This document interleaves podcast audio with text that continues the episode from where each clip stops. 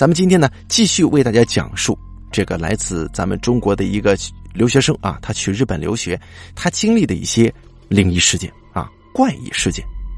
本故事来自天涯论坛，作者长发青丝。咱们呢，昨天也做过这个节目的上集了啊，我说过了，咱们分上中下三集，因为他写了很多很多的一些东西，有的时候他可能是写的与鬼怪无关吧。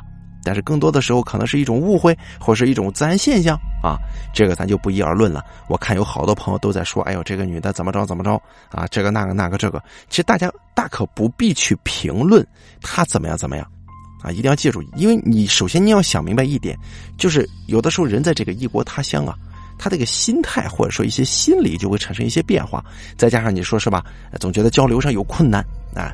哎，就跟人家就不合群了呀，或者怎么样怎么样，容易产生一些幻觉之类的，这个都可以去理解啊。大家不要觉得这个女孩自恋呢，或怎么样，其实不是这个。人有的时候在某些特定的时间还指不定怎么着呢，啊，说不定你也是这样的呢，对不对？所以大家不要去这个呃过多的去评论这个故事的这个主角他会怎么样怎么样啊，咱们听听故事就行，您觉得刺激就好了。那么今天呢，咱们继续为大家讲述这个日本留学鬼事的终极。下集呢，咱们明日播出。我今天说的这事儿啊，是发生在大阪的，我租的第一间房间里面。我在国内就拜托学校给租好了房子，这房间什么样我并不知道，我也不太了解大阪的租房价格，四万六千日元一个月，但现在看来呢，算是便宜的。这房子很大，铺地板的洋式房间呈三角形。因为在电车线路附近，直到晚上一点以后才不会听到电车穿过的声音。哎，其余的时间呢都是略微有一些吵的。那天呢，应该是我来日本以后的三个月左右吧，已经打了一份料理店的工。回到家，晚上十一点左右洗漱一下，就打算睡觉了。耳朵里塞着 M P 三的耳机。我当时听的那首歌，我到现在都记得，叫《枯叶之蝶》。我大学期间非常喜欢这个原创词人的所有歌曲，现在听起来也是蛮有意境的。那之前呢，我也常常听着音乐睡觉，觉得自己太困了，就会按一下按键关掉 M P 三，转身就能睡得很沉。结果那天呢，有点不大对劲儿了。那天大概是晚上一点左右吧。我听着音乐一度睡着了，隐隐约约的觉得听到的不是自己在单曲循环的那首歌，而是另外一首非常低沉的歌曲。那唱的是什么词，实在是无法听清啊！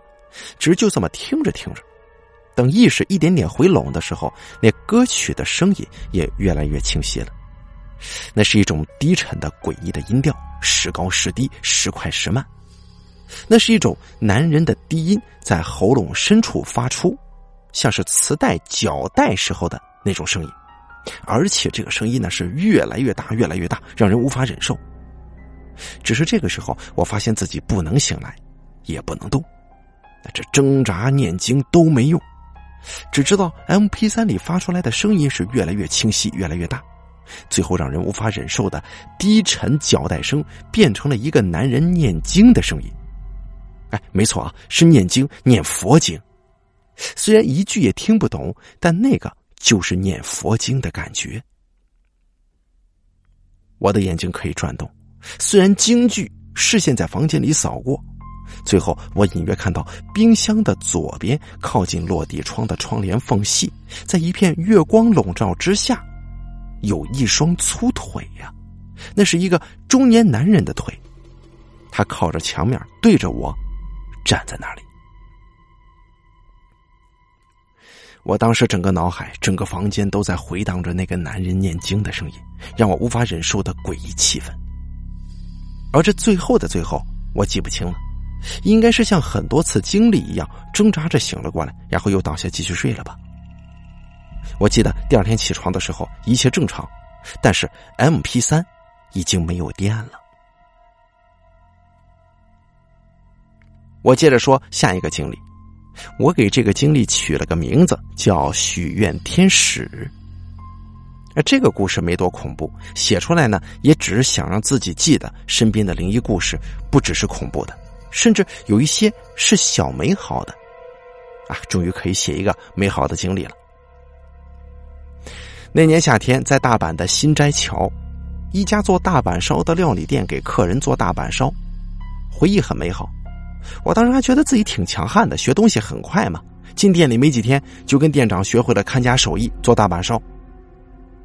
这岛国呀，咱不得不说是一个很重视女孩外貌的国家。这岛国的女孩们第一件要学会的事情就是怎么让别人喜欢自己。我曾经去过一个岛国妹子家做客，呃，看到她的书架里面竟然有不少于二十本的那种教女孩怎么可爱、怎么谈恋爱、怎么得到男人的心啊这种教学书籍。在岛国呢，尤其是这个餐饮业。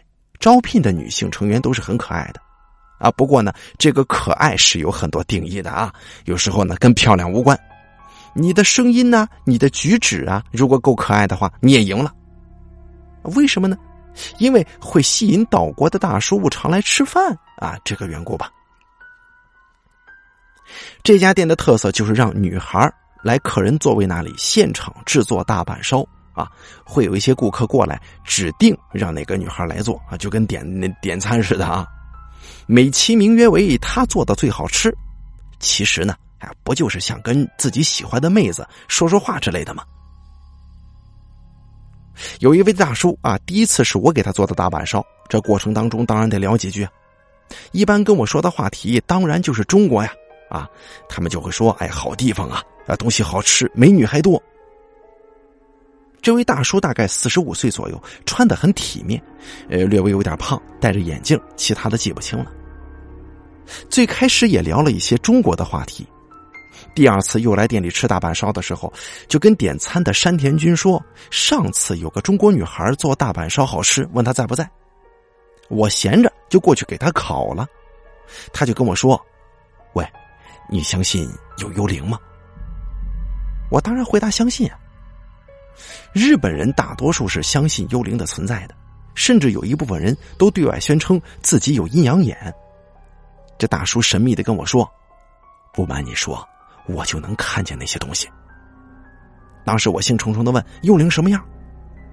这大叔说：“他们绝大多数都是白花花的、半透明的身影，而恶灵呢是黑色的影子贴在人的背上啊。”那么我就拜托大叔帮我看看我身后有没有什么影子跟着呀？这大叔竟然说有。他说上次我给他烧这个大板烧的时候，他就看见了，直到现在还在呢。这微胖的大叔神秘兮兮的跟我说：“你身后跟着一个呢。”我当时紧张的问他：“那什么样的？不会是黑色的吧？”因为这个大叔说黑色的黑色的这恶灵是很凶的。而他竟然在这个时候沉默了一会儿，让我的心中是一点点的变凉了。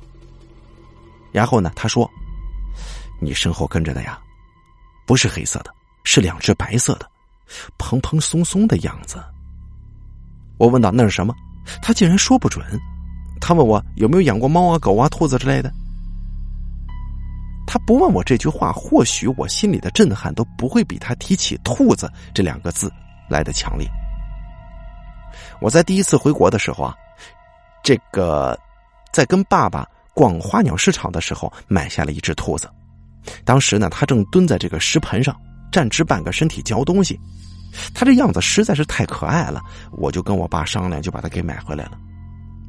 也许很多人不信啊，也不相信兔子会比猫狗有感情和聪明。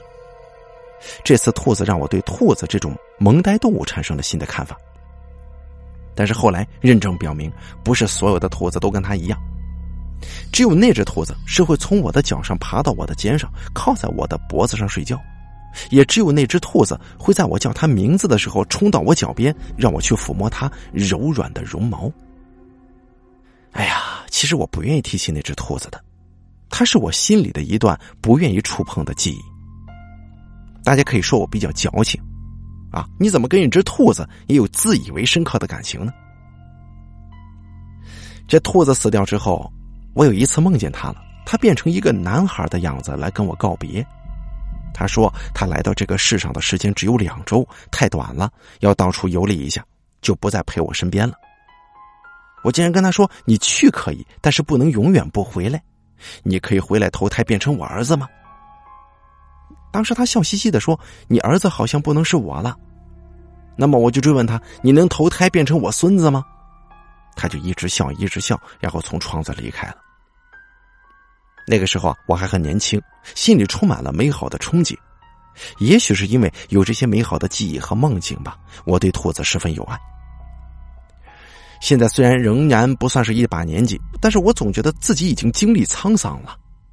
再想美好，只能是自己的选择，只能选择美好，而不能保持曾经那样生来就带着的美好和善良。这个微胖大叔跟我说，我的肩膀上有两只模模糊糊的细长白影子，很像是兔子的耳朵，又像是两只小翅膀，他也看不太清楚，时隐时现，就在我肩膀上飘着。看起来啊，挺俏皮，挺可爱的。我跟他说起了我上次回国一个月，在此期间呢，养了一只白色兔子，会不会是他还没有离开呢？这大叔点了点头，说：“嗯，看着像是兔子的耳朵，但是比实体兔子的耳朵大很多呀。不过灵体这种东西，也不是实体什么样它就长什么样，有的时候啊，灵体是一团白雾，有的时候是一个圆球。”总之呢，什么样都有。我就问这大叔：“大叔啊，你能不能看到怨气呢？他有没有怨恨我呀？”大叔说：“白蒙蒙的，蓬蓬松松的，感觉不到任何的怨气。”啊，在这个日语里面，“白蒙蒙”跟“蓬蓬松松”都是很可爱的词汇。就这样，一个关西风味的大板烧很快就烧好了，我也不能再继续跟大叔交谈下去了。从那以后的几天呢，我都在想这个飘在我肩头的白耳朵。我没有一丝的恐惧和不舒服，倒像是感觉到了温柔的陪伴。也许是我一个人在岛国太过孤单吧。那以后的几天呢，我都觉得有一对长耳朵搭在我的肩膀上，温柔的陪伴着我的每一天。这绝大多数人呢，听到被附身，一定觉得得赶快处理掉，或者坐立难安呢。可是呢，我在我自己的潜意识里面已经决定了，不管大叔说的这个东西是不是我养过的那只兔子，我都会像对待兔子一样对待它。就算它是恶灵也好，我也认。那个时候年轻的我还相信着这个世界上没有无缘无故的邪恶呢。就这样度过了有一点点温暖的时间吧。我总觉得吧，有一个温柔的身影守候在我的身边。有时候遇到什么事儿，我还会把头啊别向自己的右肩膀，跟那个看不见的他商量一下。那虽然看上去有点像是自言自语。就在那个时候呢，有一个留学生夏令营的活动，需要写申请书跟学校推荐，然后呢，经过主办机构的筛选，被选中的留学生才可以参加。每个国家参加的人数都是有限制的。在日本，中国的留学生本来就比越南、尼泊尔跟欧美地区的学生多很多，于是这竞争啊就更加激烈了。这介绍当中写道，可以去海岛度过三天，跟不同国家的学生一起参加篝火晚会、跟跳舞等等内容，啊，都挺吸引我的。我那天在家里一边填写报名表，一边跟我这肩膀上看不见的这长耳朵叨叨，我就跟他说：“兔子。”你保佑我一定要被选中啊！这样我就可以带着你去海岛玩了。报名表提交给学校的时候，就听到学生支办公室的这个老师说：“啊，听说几位任课老师跟留学生担当老师讨论推荐夏令营的名单里有我。”啊，在那之后的两三天时间，我就得到确切通知了。学校推荐的三名学生当中，哎，就有我的名字。而也是在这个时候，我之前申请的日本政府奖学金，哎，这结果也下来了。我同时得到了每个月四点八万日元，为期一年的奖学金，并且幸运的是，那个夏天好像特别的多啊，哎，这个幸运值比较多，成为了我回忆起大阪、回忆起兔子的时候，总是会微笑的依据。充满美好的记忆的夏季渐行渐远，天气渐渐转凉了。这大阪的十月份呢，也是很让人怀念的。凉丝丝的空气让人经历了酷夏以后，身体觉得格外舒适。穿着一件这个薄的针织衫，外加呢子裙，在红叶围绕的校园里走一走，真的是十分惬意啊。那个时候，我最后一次又见到了微胖大叔。这个大叔呢，照样点了地中海烧啊。这个什么叫地中海烧呢？也是大阪烧的一种啊。不知道是不是因为燥热的夏天过去的缘故吧，这大叔竟然变得十分宁静和深沉了。他说：“哟，你的小兔子还跟着你呢。”我开心的回答说：“啊，是吗？我已经习惯它陪着我了。”大叔很认真的告诉我，他说：“对于死去的东西，不能存在留恋之心。他知道你离不开他，就不愿意离开，不能去投胎，也不能变成佛陀，只能在人世间受苦。这样对你俩呀都不好。”从那以后，我时不时的就想起大叔的话。有一天，我下定决心，在百元店买了一盒线香，回家用茶杯装满白米。在厨房冲着窗子点燃线香，双手握住，跟这个长耳朵兔子就说了：“兔兔啊，我不能再留恋你了，我不再不舍得你离开了。感谢你这么长时间的陪伴，希望你也不要留恋我。我愿你早日脱去皮毛，得到人身，早日离苦得乐，成人或成佛。你呀，该去你该去的地方了。如果还有缘分，希望在茫茫人海之中还有相见的一天。”然后我把点着的线香插在了茶杯里，供奉在厨房的窗台上。从那以后啊，我没有再遇到那个微胖大叔来店里吃大半烧，但是也遇到过自称有阴阳眼的日本人，也没有人再跟我说起过有一双白乎乎的蓬松的长耳朵搭在我肩膀上了。虽然这么多年过去了，经历了很多事儿，我已经不再像是当年年少的时候天真烂漫。但是在我心中的某一个地方，我真的相信，在将来的某一时刻，我还能与兔子在茫茫人海之中相遇。我看到他的时候，我一定会在第一时间认出他来。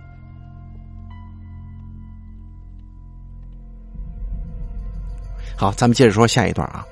这一段呢，叫做下午四点是不是不能泡澡？这是我现在想起来最不可思议。没有真实感的经历之一。现在的我呢，会问我自己：我真的经历过那样的事情吗？我当时的自己得有多坚强啊？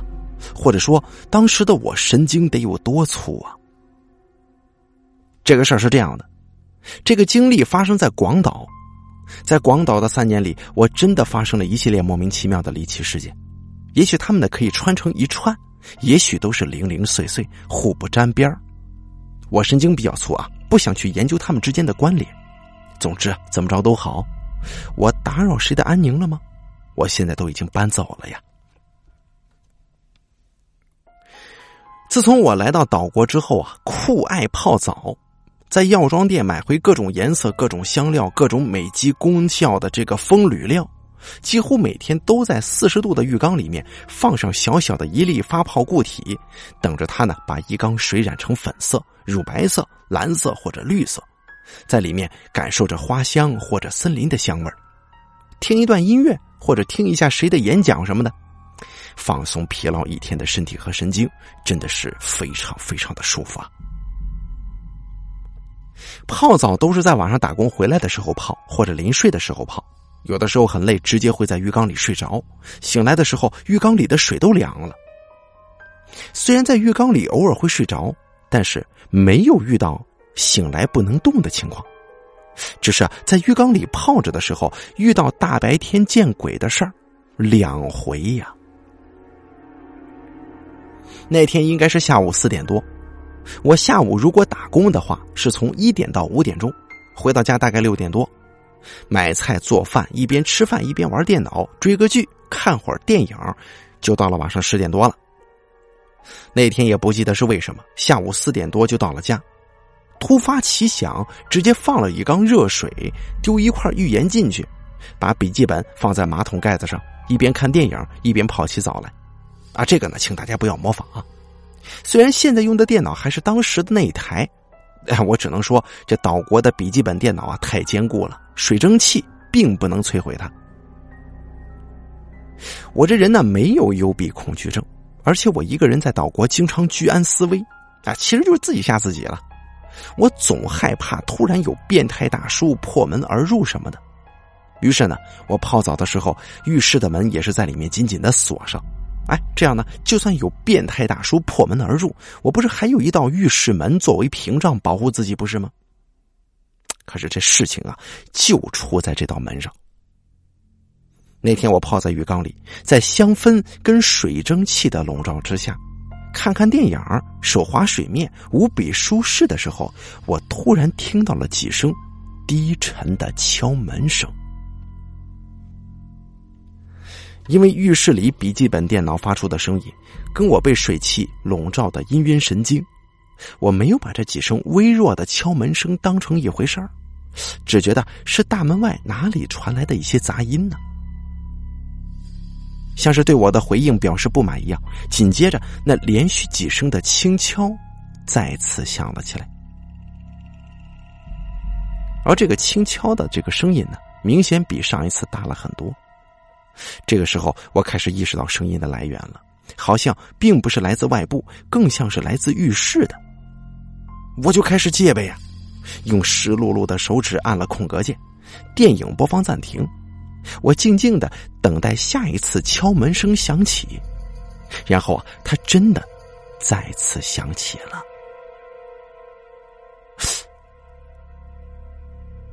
不是在大门口，不是在浴室内部，而是，而是有东西轻轻的叩响了浴室的门呢。在紧挨着浴缸浴室门的中上方，有人在那个位置。紧紧的敲着锁住的浴室门。我想说，在发生突发事件的时候，人的意识是根本跟不上事态的发展的，就像是郭德纲说的相声一样，被突然打了一巴掌之后，会不确定打的是不是自己。啊，也许这个比喻不太贴切，但是我每次濒临突发灵异事件的时候，我都是在一种懵懂的想要确定的状态之中的。啊，我不会觉得有多恐怖。我觉得恐怖是那种一步步面临你想象的结果时的感受。咱举一例子吧，就好比是有人把你的脉搏划开，把你关在伸手不见五指的房间里，等待死亡一点点入侵。这样啊，也许更恐怖。我在浴缸里清楚的听到敲击浴室门的声音以后，脑袋其实是很迷糊的。不管是理解为我神经粗，还是密闭空间二氧化碳中毒，啊，都可以。我只是那样静止不动，我在确定这个门还会不会再次被敲响呢？然后，如同意料当中的一样，在安静了几秒钟之后，什么东西用一样的频率再次敲响了浴室的门板。我当时根本就没有思考。这敲门声，它到底是怎么来的？是一个入侵房间的人，或者说是什么未知的东西吗？出于本能吧，在他刚刚停下敲击的那一瞬间，我拿起浴缸旁边的洗面奶，狠狠的扔向了浴室门。这撞击的声响远远大过诡异的敲门声。从那以后，一切正常。我在浴缸里一动不动，静静的听着门外的一切动静。我呀。竟然再也没听到任何声音了。要知道，这浴室当中可是没有拿来搏斗的任何武器存在的，只有一个马桶刷子，让我觉得可以握在手中，可能跟这即将出现的匪徒搏斗一下。直到我听到隔壁公寓里一对中国留学生情侣在阳台上关于收衣服的对话，我这才敢打开浴室反锁的门的。我的室内一切正常，没有任何被侵入的痕迹。因为是筒形的格局嘛，一样就能从大门口望到房间的落地窗。我甚至拿起了菜刀，猛地推开房间的壁橱门，准备跟有可能藏匿其中的变态大叔搏斗一番。而也许在那个时候，我的潜意识里面就已经知道不会有什么藏匿在壁橱里的大叔，我只不过是经历了若干无法找到答案的事件当中的一个。这壁橱里面只有我挂的满满的衣服跟一些杂物，往壁橱上方的深处看去，那里黑漆漆的一片，仿佛没有尽头。所以，在日本怪谈里面，经常有诡异的故事跟壁橱有关，应该就是出于这么个原因吧。但这个事儿还没完结呢，因为在那之后，我再一次遇到了相同的事情，也是在下午四点钟左右，我又选择了这样不伦不类的时间泡起了澡。我这次并没有把笔记本电脑放在马桶盖子上，也没有在房间里播放任何歌曲，我只是这样百无聊赖的坐在浴缸里。啊，当然了，门是紧锁的，因为我的理论是那些东西并不可怕，更可怕的是人。人可以闯进来伤害我，而那些东西不会对我造成什么实质性上的伤害。我一边泡澡一边想着上一次的经历。就是在那个时间点上，耳边传来了同样的低沉的敲门声，咚咚咚的响了三下。我静静的盯着门板，等待它下一次响起。果不其然，在间隔几秒钟之后，更加清晰的敲门声再次响起了。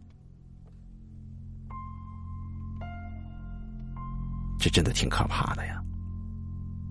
当他在敲下第三声的时候，我抓起了一大瓶洗发精，估计那脆弱的门锁都快被我带着愤恨的力气给撞坏了。这洗发精我就扔出去了，砰的一声啊，一切又恢复了寂静。我盯着门板，很想大声喊：“你他妈见不见呢？”但是我始终没有说出来什么。经过了这次经历以后，我觉得有一些灵异事件，就像是你在电车里遇到色狼一样。他本身就是一些心理很脆弱的家伙，你若抬起脚来踹他一下，或者抬起胳膊肘给他一记重击，他就消停了，或许跑的比兔子还快。不过从那以后，我没有在下午四点左右泡澡了，不是说我有多么害怕他，我何必勾搭他出现呢？不在这个点洗澡不就得了？下面我接着说另一个我的灵异经历。我给这个经历起了个名字：三个人，或者四个人。这并非是什么恐怖的经历，只是单纯的觉得吧，这三位大叔很有趣的。当时是在大阪的南坡的步行街下面一个意大利料理店打工，基本上是一周打四到五天，晚上五点到十点这个时间段。因为打这份工呢比较频繁，自己也很努力。已经成为那家店的看板娘了。这家店白天的经营是意大利料理，还有午餐食堂，大多数都是意大利面或者是蛋包饭、牛排饭、这个炸虾咖喱饭什么的。五点以后啊，就会变成卖啤酒跟下酒菜的小居酒屋。这说居酒屋有点不贴切，因为它主卖啤酒，还是很意大利风的地方。店里呢总是放着披头士的音乐。我记得有一段时间，大约是在三点到五点钟吧，叫做啤酒服务事件。平时买一杯中杯啤酒的钱呢，而这个点儿就可以买下一大杯啤酒加一根香肠做下酒菜。这个小店算是我待的很久的一家店了，我一年左右都待在这里。这期间呢，发生了很多故事，遇到了很多人，还算是比较温馨的回忆。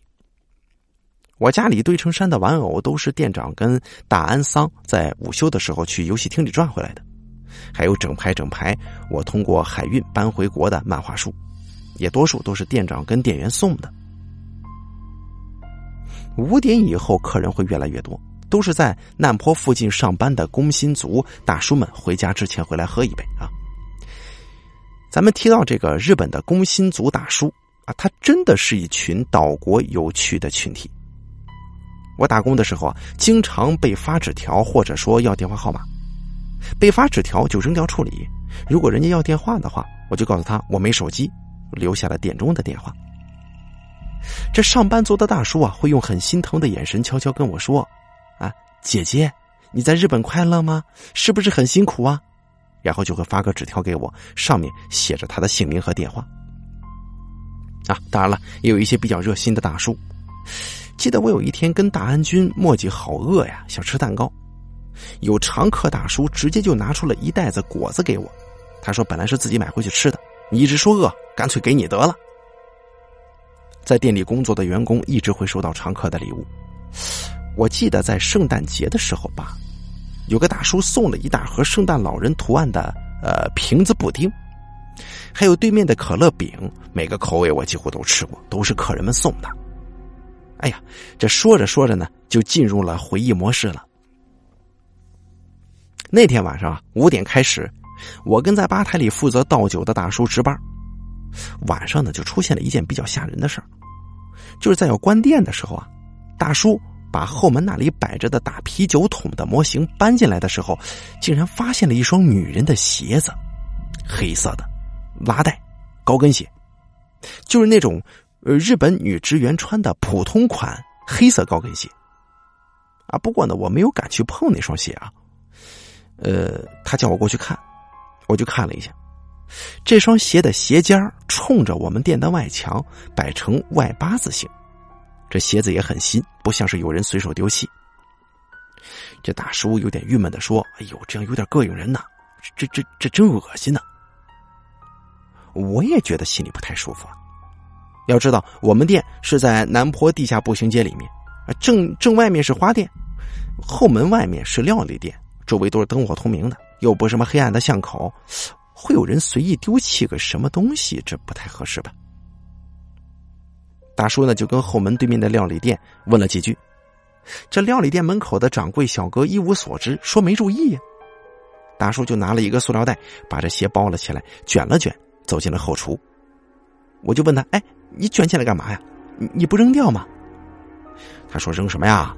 可能明天有人来认领呢。也许是遇到了什么情况，不得不把鞋子脱在这儿了吧。”不过呢，说实话，我是想破头也想不出，在什么情况之下，一个女人会把自己的鞋脱下来扔了就走呢？但是这就是日本人做事的风格。地铁里面遗失的雨伞会在地铁失物招领处放上很久，也没有人动。啊，有一年什么节气来着？我拿着一个浣熊娃娃走了很久，发现浣熊娃娃的面具被甩丢了，就回头去找。路上呢，遇到几位大叔，看到我好像在找东西的样子，就主动过来问我是不是丢了个面具啊？啊，他被放在什么店的前面的什么上面去了？你赶快取去吧。还挺热心的。自从捡起了这个黑皮鞋之后，一切如常，没有什么特别的事发生。只是过了几天后的一个晚上，如果我没记错的话啊，应该是周末，因为那天客人比较多，这个出勤的服务生女孩加上我，一共是四个人。结果不知是什么原因，犯了同样一个错误。我等服务生的工作呢，就是在客人从前门或者后门进入餐馆的时候，大喊一声“欢迎光临”，然后迎过去带领客人们入席，在客人的位置的桌面上放上菜单一份啊，筷子、杯垫一副，手巾一个，再回去取与人数相符的凉白水，然后点餐。那天呢，莫名其妙雷同的事儿是接二连三的发生啊！第一个做错事情的就是我。我站在吧台边上，拿着这个餐叉、餐刀，在这个立柜前面，面朝正门，等客人们进来。然后我右边的后门打开了，涌进来四个人。啊，我忘了说了，这后门呢，就是那种美国西部牛仔片里经常出现的那种两扇半截弹簧门。这客人经过之后，这弹簧门就会自动恢复原位的那种。我略微扫了一眼，发现是人头四个。这数月都在那儿工作了，这服务流程一气呵成啊！我已经有点像是服务生领班的样子了。向前一步，我大声热情的道了一句“欢迎光临”，走过去带领客人们走到这个靠后门左边的一个四人桌，在桌面中间摆上菜单，依次由我离的这个远近顺序摆好四副筷子、四个木质杯垫。四卷湿毛巾，然后转身去用托盘取了四杯凉水，在放到第四杯的时候，我有点恍惚啊！啊，之前明明坐在那里的那位客人竟然不见了。我这杯水啊还没有落下，心里就想：哦，大概是这个这个人去洗手间了吧？然后抬头之间呢，我就看到这三位上班族的样子，他们其中有一位。这个西装大叔啊，穿的挺板正的，一脸疑惑的就看我。我从三位大叔的面部表情读出了疑惑，我马上就笑嘻嘻的说：“怎么是我弄错了？弄错了的话，这时候一定得卖萌才行啊！因为没有人坐的地方，你多放一杯水，摆上一双筷子，这种错误是很让人感到厌恶的。在岛国，如果有家人去世，每天都会在供台上供奉清水跟花朵，以表哀思啊！啊，有留学意愿的这个同学们注意了啊！这个卖萌加微笑这一招在岛国是绝对好用的，只要有诚意的道歉加摆出无辜的表情，是无往不利，往往一些小错误都会被原谅。这三位大叔啊，马上自动缓解了尴尬，给我铺好了台阶。那其中一位大叔说：“哟，呃，小姐看得到吗？呃，不好意思啊，最近我也感觉我的身体特别重，可能是被鬼附身了吧？你看。”这种附身的说法在日本是相当普及的，而另一位大叔说：“骗人的啊，你那是过度劳累了。”然后他们就聊了起来，我正好趁势开溜啊。我回到立柜前面，回想起自己刚才过去给他们引路的时候，我当时确确实实的是看到了四个人头在弹簧门那个位置。这放下筷子跟这个杯垫、毛巾的时候，也明明是每个座位上都有人在坐，但令我百思不得其解的是，为啥这一转眼这四位客人少了一位呢？然后那天晚上这件事情只是个开头而已呀。大概是到了晚上九点多吧，发生了一件事就是另一位中国留学生小周桑啊，跟一桌客人发生了一些口角。其实呢，就是那桌里的一位客人在训斥小周桑。用着关西方言，声音还很大，吸引了所有客人的目光。这岛国人民普遍受教育这个比较高啊，但是呢，哪个国家都会有那种品质差、素质低的人。这种人我也遇到过，简直就是有病啊！知道你是中国人的话，明明上了他点的那道菜，他会故意说你点错了。我就曾经遇到过一个老头子，一直找我的茬儿非要让我去给他点菜、上菜。你看这神经病当中的战斗机。后来店长都过来为他服务了，还要过来安慰我，说这个世界上有喜欢中国人的日本人，也有像老头子这样的日本人啊，别介意啊。咱们言归正传，说说这个小周，她是个南方妹子，个子不高，微胖，日语也不太好，在日本读日本语语言学校，准备考大学，性格有点木讷，被岛国盲流大叔训了，这当然有些委屈啊，就在那低头杵着，也不敢辩解几句。在店前负责结账的店长跟我都跑过去为他向客人道歉。在岛国呀，估计这非客人在店里杀人放火，其他的情况，客人一旦不开心，店长必须要出面道歉。言语之间呢，了解到这个客人已经喝到微醺了啊！日本男人一晚上去好几家店聚会喝酒，太平常不过了。店长都到了，他还冲着小周桑问：“你是不是眼睛不好啊？啊，我们几个人做呀，做了不吉利的事儿，坏了兴致。”哎，诸如此类的话就训斥。哦，这了解来了解去之后啊，发现还是在上这个白水的时候给人多上了一杯。比方说，人家就仨人，你给他上了四个。我暗暗唏嘘呀，我刚好碰到这事儿嘛，幸亏我没有遇到这种没素质的客人。店长道了歉，摆平了这件事儿，回来把小周桑叫到后厨。当时呢，我也在后厨取菜。我听到小周用蹩脚的日语委屈的说：“明明看到四个人进来，以为其中一位去洗手间了，就多摆了一杯水。”后来呀，这关店以后，我们四个女孩一起去换衣室换下制服的时候，聊起晚上的事儿。我们四个人呢，其中有三个在那天晚上有同样的经历，只是另一个女孩说她在放这个杯垫、筷子的时候。就反应过来了，把杯垫、筷子撤回来，放进了围裙里。你看啊，人这小姑娘脑子好使啊。这再后来就没有后来了。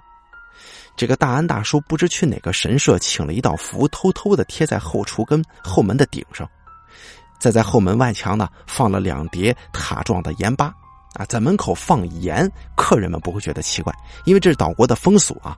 这盐呢可以起到招揽生意的作用。究其原因，是因为盐可以驱魔净化，这放了盐吧呢，这灵体就不能进入了，于是客人就自然而然的增多了啊。自打那天晚上之后呢就再也没遇过同样的事情。至于那双摆在后门外的那个黑色高跟鞋不知道店长跟大安叔是怎么处理的反正他们也没有再提起过这个事儿。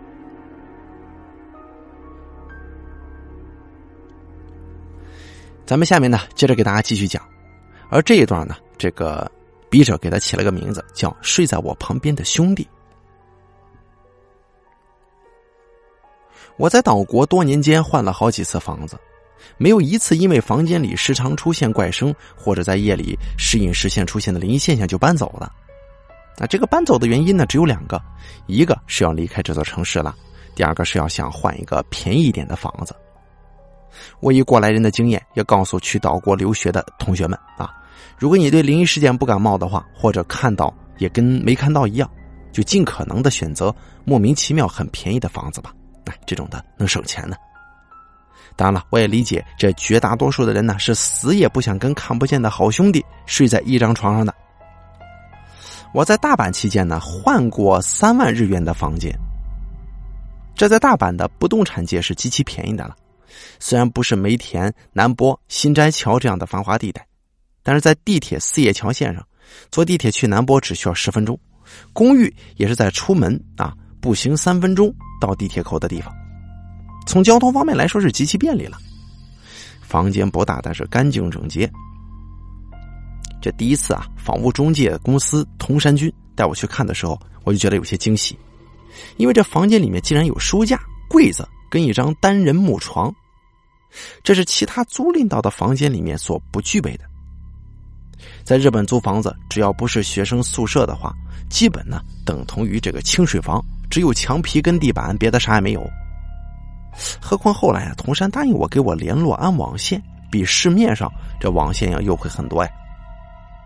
那个时候的我刚来日本不久，基本上有一种女斗士不信邪的节奏。啊，虽然心里多少有些怀疑，但是我觉得吧，就算这屋子里头有什么妖魔鬼怪，只要我住进去，他们也不敢出现啊，我觉得我这个煞气还挺强的。为什么我会这么想呢？现在的我来回顾过去的我，那个时候自己只是一个形单影只、寄居篱下的小姑娘而已。啊，也别说有什么了，就算没什么，这看起来孤立无援、站在别人家土地上没有底气的自己，恐怕也会招引过来什么吧。大阪的这间在四叶桥线路上的房间，我管它呢叫做“因果房间”，意思是呢这房间是有些因果的。悠长的直楼梯，没有缓步台，没有扶手，两面光滑的墙漆，让我上楼的时候总觉得无依无靠，一旦这脚滑就会滚下去。这房间呢在楼梯尽头的左边第一户。斜对面还住着一个单身的中年大叔。从来到跟他打招呼时候，他用一种怨恨的眼神看我，我就觉得怪不得劲儿了。我记得小区里有一只脖子上挂着铃铛的猫，总在我下午打完工回家的时候，在小区路中间晒太阳。有一天我回来，看到斜对门大叔蹲在地上逗猫，自己也跑了过去。大叔看到我过来，就用怨毒的眼光瞪了我一眼，起身走开了。我当时真的很迷茫。后来大叔的举动让我更迷茫了。在午夜时分，我在惠州宫的时候，除了房间天井时而传来的铅球落地声，还有大叔用手砸墙的声音之外，没别的。这过了不久呢，大叔就搬走了。于是二楼仅有两间房，啊，这两间房呢，又只剩下。我这一户房客了，时间久了，我感受到这房间里除了我之外，还有一位男性房客，啊，当然了，这只是一种感觉，说不太清楚，就是感觉有一双异性的眼睛在时时的注视着我的一举一动，在洗澡的时候，在换衣服的时候，在照镜子臭美的时候，待在这房间里头，总有那么一点点不自在。但是我安慰自己。这只是一个休息的地方而已，白天呢要上课，晚上要打工，待在房间里的时间不多。大家呢也许会说我神经质，但是我小学的时候开始，如果身后有人盯着我看，我会不经意的回头跟他对视的。我侧卧，背部朝外，脸冲墙，尽量贴着墙睡，这是我的习惯。那低沉的声音在床尾处响起，仿佛有一个男人站在房间的中央。低声练习美声的发音，但是那声音是既诡异又悲凉，好像是人痛苦的呻吟声。而且这声音并不连贯，一个长音的结尾处会变得非常细小，然后接着又是一声低沉、痛苦的长音。我迷茫的听着他的声音，但是并不急于做出什么回应。我这钝感的神经并不觉得这是一种威胁，而且根据我以往的经验来说，他会在我正对面做出任何回应的时候消失不见。有时候我只要一去找他，啊，一去跟他做出回应的时候，这个动静啊，这种感觉一定会消失不见的。大概持续了半分钟，我决定起床跟他对视，我不能再忍了。我坐起身体向他望了过去。正对在我床尾的地方，在黑暗之中，一个貌似弓着背、粗犷的模糊白色身影，出现在我将近一百多度近视的视野里。在我的角度来看，他侧着身子，面朝墙。我一对近视双眼竟然模模糊糊的能够看到他大张的嘴巴。然后，在我直起身子盯着他的时候，那个长音“啊”的一声又响起了。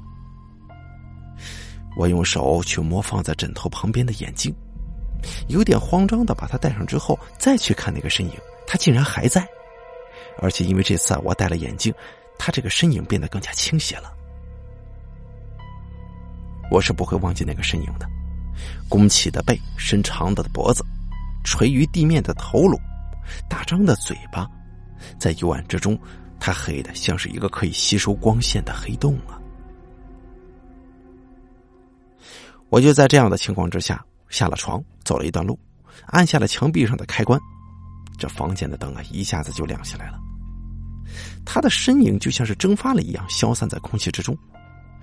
只是我在亮起来的一瞬间，在光明交接黑暗的过渡当中，看到他在光明来袭的时候，仍然保存黑暗的残像。我回到床上，郁闷的盘算该怎么办呢？今天是盂兰盆节吗？这鬼魂现身呢？大概是凌晨三点多吧，我实在是熬不住了。天亮了，还得去上午打工的那个便利店里工作，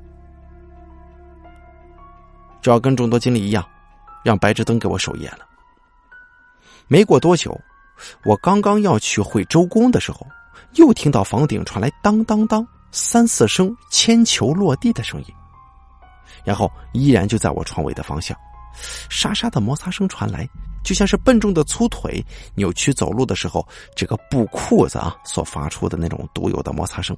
但是呢，这声音呢离我越来越近了，但是我却听不到任何的脚步声。就在这个时候，我发现自己无法动弹了。突然，我清晰的感受到身后一片床垫凹陷了下去，有什么重物坐在了我的床沿边上。我说了。我有面朝墙睡觉的习惯，这紧贴着墙入睡，虽然是单人床，正因为我这样的睡姿，身后的空间确实可以再塞下一个成年人。我当时就感到这个床板的凹陷越来越深，有东西来向我靠近了。我身上搭着的凉被都被在他的压迫之下紧紧的箍在我身上了。再然后就是枕头，日本是。卖的化纤枕头在我的脑后部分也凸显了下来，我能够清晰的感受到有一个笨重的身体躺在了我的身后。这后来的后来啊，就是没有后来了。他像半夜发生过的一样，呻吟了一段时间之后，就自动下床。后背上的压迫感逐渐消失之后，我觉得异常疲惫啊，动了一下身子，让自己再次回到床的中心，然后灯都没开一下。就继续睡过去了。有时候啊，我觉得我的神经应该是在磨砂石上磨粗的。前几天我在哈尔滨玩，在旅馆里睡着睡着又不能动了，有人在我脸颊上吹风。说实话，当时我感觉到了，我连眼缝都没睁一下，不太害怕了。下面呢，我继续就为大家讲述这个在日本留学的这个灵异经历。这个选段呢叫做“大 boss 的登场”。故事是这么说的：就在我心里的大 boss 呢，是一个很特别的女人啊，这个人是加引号的。他深深的扎根在我的记忆里。我有的时候会发现，在走神的时候，在纸上涂鸦他的模样，因为他的神秘和诡异，他周身散发的灵异气场，让我有一些沉迷和难忘。它是那么的美丽、妖冶、强大、阴森、神秘、阴阳怪气、鬼气纵横。我有时候会想起他，想初一十五的时候到街口为他烧纸摆饭，问他有没有投胎，脱生何处。可是远在千里之外的祖国啊，也不知道他姓什么叫什么，于是也无从祭祀。说了这么多，大家会不会以为他跟我有深远的牵绊呢？其实啊，所谓秒杀就是一瞬之间的，就好像最近闹得火热，天后姐姐唱过的非常花痴的歌曲啊，就说只是在人群中看了你一眼，再也不能忘记你容颜。对，有的时候这一见钟情啊，或者说是一瞬之间这种目光的捕获以及吸引。基于大 boss 在我心中的特殊地位，我在下文里面尊称他为姐姐。原始时代的人类对自然现象会有敬畏之感，于是他们啊就会把他们称为神，比方说天体，比方说闪电，比方说一些这个神神鬼鬼的动物啊。因为在当时的人类看来，他们神秘莫测，不可解释，于是人们赋予他们神格啊，让他们当神去。在大 boss 让我升起敬畏之情，估计也是这样一种对于未知世界的神秘迷恋、不可解释啊，而产生了爱慕吗？我位于广岛市的房子在西条站附近。东广岛市这个地方啊，听当地人说，几年前呢还是一片无人区，到处都是植被树木。后来广岛大学的东校区搬到了那里，开垦出一片荒地。围着大学城建起了一圈设施，你像这个超市啊、体育馆呐、图书馆啊、商铺啊，慢慢的才有人愿意搬到这里住。我就是在这儿遇到了姐姐。在离开大阪之前呢，我住在就说睡在我旁边那兄弟啊那公寓顶楼。也许是房间太小吧，环境跟磁场等的影响，我经常做同一个噩梦。我在前言当中提到过。我经常梦到自己被关在别人家的一个狭长的小屋子里，屋子里幽暗无比，屋子外艳阳高照，屋子的尽头就是一整片落地窗，窗外是别人家的院子。从窗子侧面能够看到一条悠长的长廊，一个穿和服的中年妇女站在长廊的尽头，监视着我的一举一动。我是被他监禁在那个小屋子里的。这个梦境做了很久，没有任何情节上的发展，只是梦境当中的屈辱、卑微、郁闷、阴沉等很多负面情绪，现在想来仍然清晰不已。这是一件奇事，相比那些看得见的、看不见的众生，我觉得吧，在梦境当中被囚禁的这个狭长的小屋，在我后来的经历里面，给我的心灵带来的震撼是更为强大的。那年呢，我拖着一个大红色的拉杆箱。坐夜勤巴士，一个人去了东广岛。因为在学院开学之前呢，我必须得找到一个适合的公寓啊，好回到大阪把家庭的那些东西都都通通的，对吧？用这个宅急便寄过去。找房子当然是通过学校的学生支援会，那里有专业给日本各地来的广岛学生租房子的中介公司。在中介公司遇到了一位热情的工作人员。她是一位四十到五十岁的日本大妈。一开始的时候，我想离这个学校近一点的地方，从那儿租。大妈建议说，学校附近比较荒凉，可以供留学生打工的店铺比较少，而且去业务超市买东西的话，路途比较远。如果在西条站附近找房子，那边热闹一些，大型超市有两家，女孩子啊买纸啊买衣服呀，哎也方便吗？每天骑自行车上学也就三十分钟，还可以当健身的。我想了想，自己挺喜欢购物的，估计每天啊都得去业务超市，还得去逛衣服店，而且店铺多的地方打工也比较好找啊。于是我就定了先去西条站那边的房子。然后大妈马上神神秘秘的把载有各种出租学生公寓的信息大本子挪到一边，脸贴过来跟我说：“喂，有一房子。”因为是木质结构，所以很便宜。如果你愿意每个月多交一千日元的话，房东啊会提供电视、冰箱、微波炉，还有一大堆闲置的家具，包括书架啊，还有熏炉之类的。不过呢，我不爱占这便宜，因为以我的经验，便宜的那种往外租的房子，都恐怕另有隐情啊。而且一听他说是木质结构的房子，我就打算拒绝他的推荐。要知道，这木质结构的房子这不抗震呢，啊，日本这三天两头就地震。不过无奈的是，这位日本大妈太过热情，硬是要马上开车带着我去房子那儿看一看。按大妈的话来说，开车七到八分钟就到，不看白不看的，就当兜风呗。我只好跟他坐进了中介公司的小轿车。这东广岛地广人稀呀，小车一路狂奔，真的不到十分钟就抵达了目的地。当时也就是下午三点多，大概无巧不成书，刚才还艳阳高照的天气，仅仅几分钟之后，突然黑云压顶，不知从哪飘来那么多的千云，盘踞在我的头顶。我下了车，望了一眼这昏昏蒙蒙的天，跟耸立在一片荒原之上的一栋建筑，再配合天空当中飞过的几只乌鸦。哎呀，我真的觉得自己这是踏足了幽灵古堡啊！我望了望远处，离这个遗世独立的公寓差不多有两百米远，就是一片错综排列的各式公寓楼，唯独这边四周皆是无人开垦的荒凉田地。我虽然不懂风水，那年我家买新房，父亲有一阵子研究选房。说过，直冲大陆的房子是不能住的，前后无依无靠的房子不能住，而这个公寓呢，就是前后无靠，风雨煞来，首当其冲啊！我还在发呆，就听大妈招呼我过去，看大妈不知从哪里变出一大盘钥匙来，那估计都是学生公寓这样样品间的钥匙吧。大妈在那栋公寓里面的一层最右面的房间前面捣鼓了一会儿，这门就开了。大妈请我进去参观，我向里面望了一眼，也许是因为天气的原因，这房间虽然是向南的，但是屋内却异常的昏暗呢，灰蒙蒙的，看不太清楚房间。我只好脱了鞋子，踏上地板。一进门，是细长型的厨房，对着厨房的洗手台是卫生间的门，那这样看上去没什么特别的，这样品间也算比较干净。这墙壁的壁纸也看是新贴的。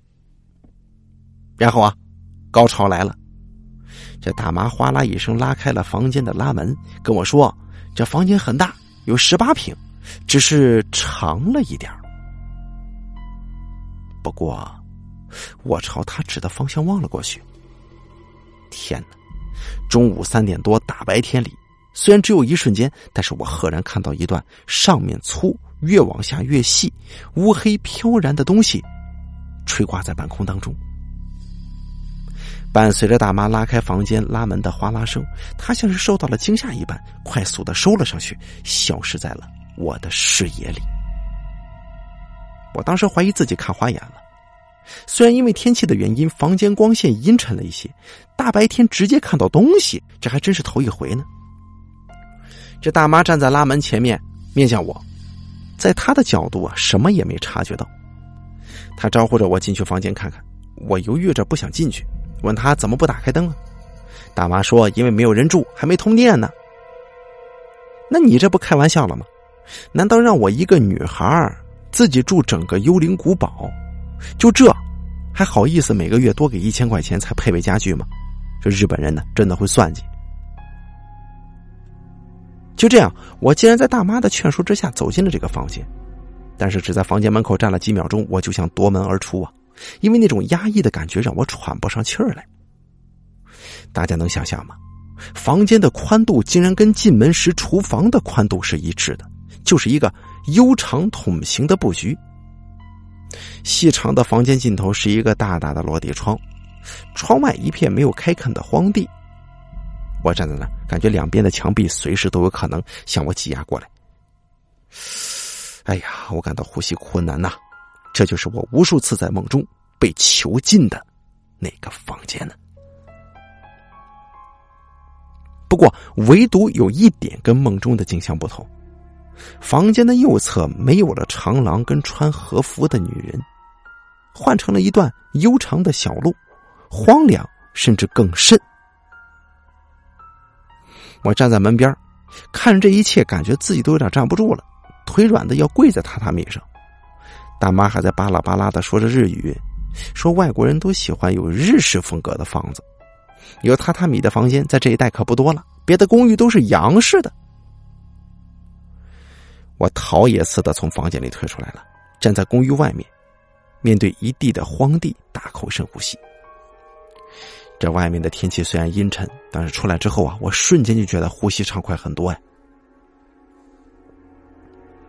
告别了大妈，我在教授给我安排的旅馆里面住了一夜。隔天一早又去了中介公司。这次呢，是一位大叔给我介绍房子，他先开车带我去看到了左边的那个公寓区，找了一个叫做绿野的公寓给我。